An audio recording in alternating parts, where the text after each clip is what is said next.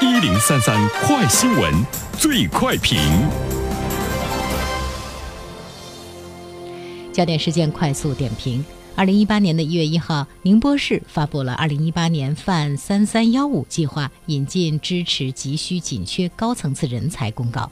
那对入选的团队呢，分别给予五百万元、三百万元和一百万元的资助；对入选人才给予五十万元的资助；对顶尖人才领衔的重大项目，可一事一议，资助额度尚不封顶。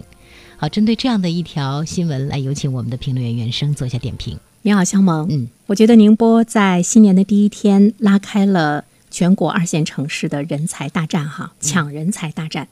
呃，在去年的评论中，我们不停的在说杭州，呃，在说这个成都，也在说呢山东的一些这个城市，哈，他们在抢人才这一方面呢，推出来的各种各样的一些优惠的这个政策。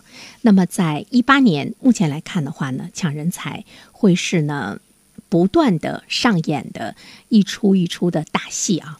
我在网上看到了很多朋友的着急，有些人说长春为什么不去抢，哈尔滨为什么不去抢？也有人说沈阳为什么不去抢？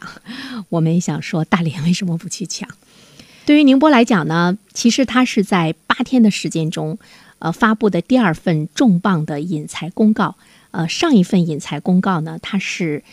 以支持民间资本引进高端创业团队，因为它的这个力度和精度呢，引发了关注。那么泛三三幺五的计划呢，它要引进的是急需紧缺的高层次的人才。我们会注意到高层次的人才越来越受到呢各大城市哈，除了一线城市之外，这些二线城市的关注。他们。这一次要重点引进的是电子商务、港航物流、金融保险、教文卫体、专业服务等等吧，啊，都是比较这个现代的九大领域的高层次的人才和高端的团队，所以我们就看到了知识。高端的知识带来呢更大的这个生产力，在我们的社会中已经逐步的形成了一种这个主流。那么这一次呢，宁波它的这个大力度呢，在全国是少有的。你看，它对顶尖人才领衔的重大项目可以一事一议，资助的额度是上不封顶。上不封顶的概念，你可以尽情的去发挥你的想象力，很可能会有上亿元的这样的一种资助。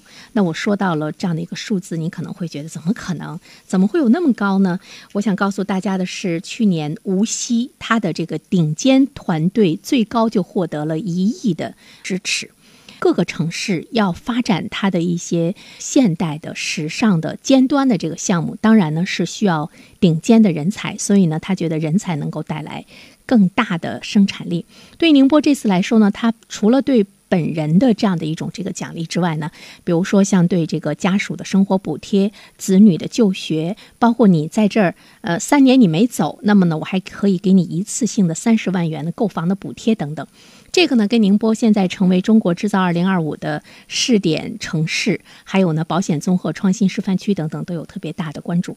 昨天的新闻中，我们评论了一条新闻哈，我们说现在我们的消费占 GDP 的这个比重已经是过了半壁江山，消费出现了一个新的特点，就是由低端消费走向了这个高端消费、高品质的消费。那么我们要想一下，对于一个城市来说，你的这种高端的消费是由谁带来的？一定呢是由高收入、高端的人群所带。来的高端的消费，所以呢，高端人才的引进，它在各方面呢都能够形成一个特别良性的循环。我曾经看到过一篇分析，哈，来这个比较这个杭州和苏州，说他们相近，为什么呢？会发展呢？会相差那么大？那就是因为阿里巴巴在杭州引进了大量的高端中端的人才，给杭州的经济带来的无限的一个繁荣。好了，小孟，好的，感谢原生。